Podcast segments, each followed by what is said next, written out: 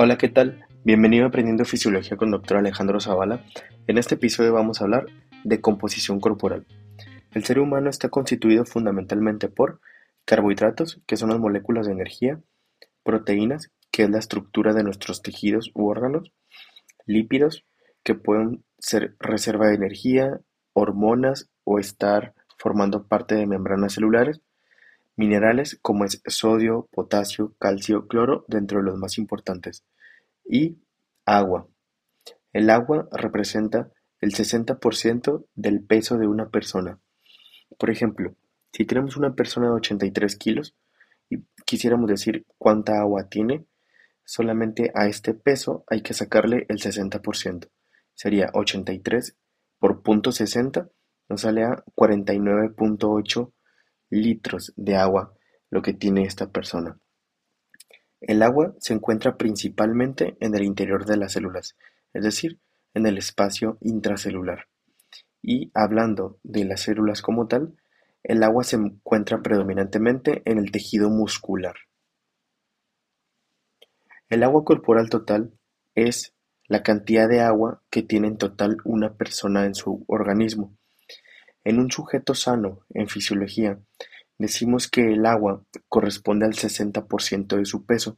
Sin embargo, hay factores que modifican la cantidad de esta agua. Dentro de estos factores tenemos la edad de la persona, el sexo de la persona y la cantidad de la musculatura y grasa. Hablando de la edad de la persona, tenemos que los niños tienen mayor cantidad de agua si lo comparamos con una persona de la tercera edad.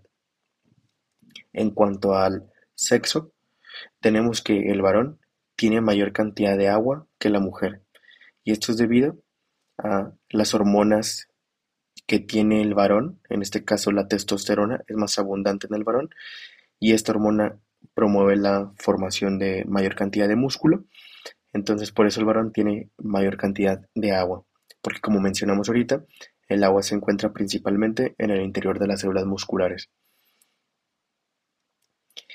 Y por último, el agua también depende de la composición de la persona. Por ejemplo, vamos a ver la siguiente situación.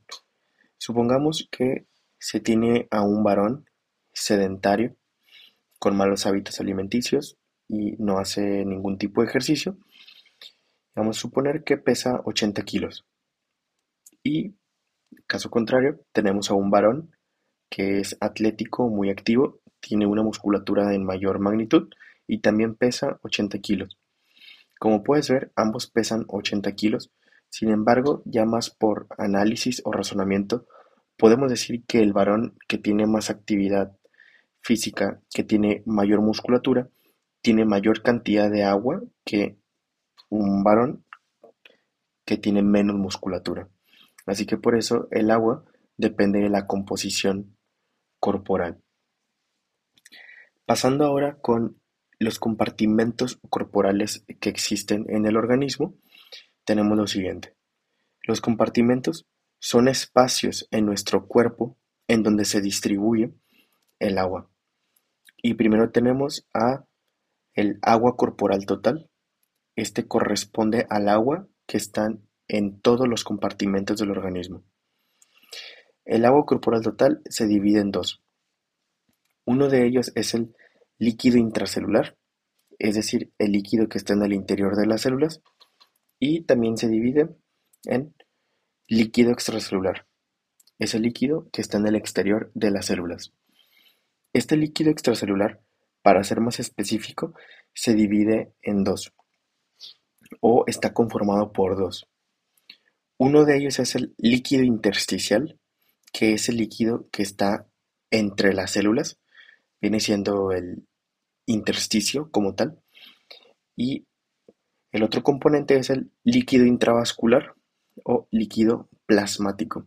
Este es el líquido que está en el interior de los vasos sanguíneos, sin contar el que está en el interior de los eritrocitos, que están en los vasos sanguíneos. Y por último, tenemos al volumen sanguíneo como tal. Esta es la suma de el líquido plasmático más el líquido que está en el interior de los eritrocitos. Ya que conocemos a cada compartimento, tenemos que decir que a cada uno de ellos le corresponde cierto porcentaje respecto al peso de la persona. Por ejemplo, el agua corporal total representa el 60% del peso. El líquido intracelular representa un 40% del peso.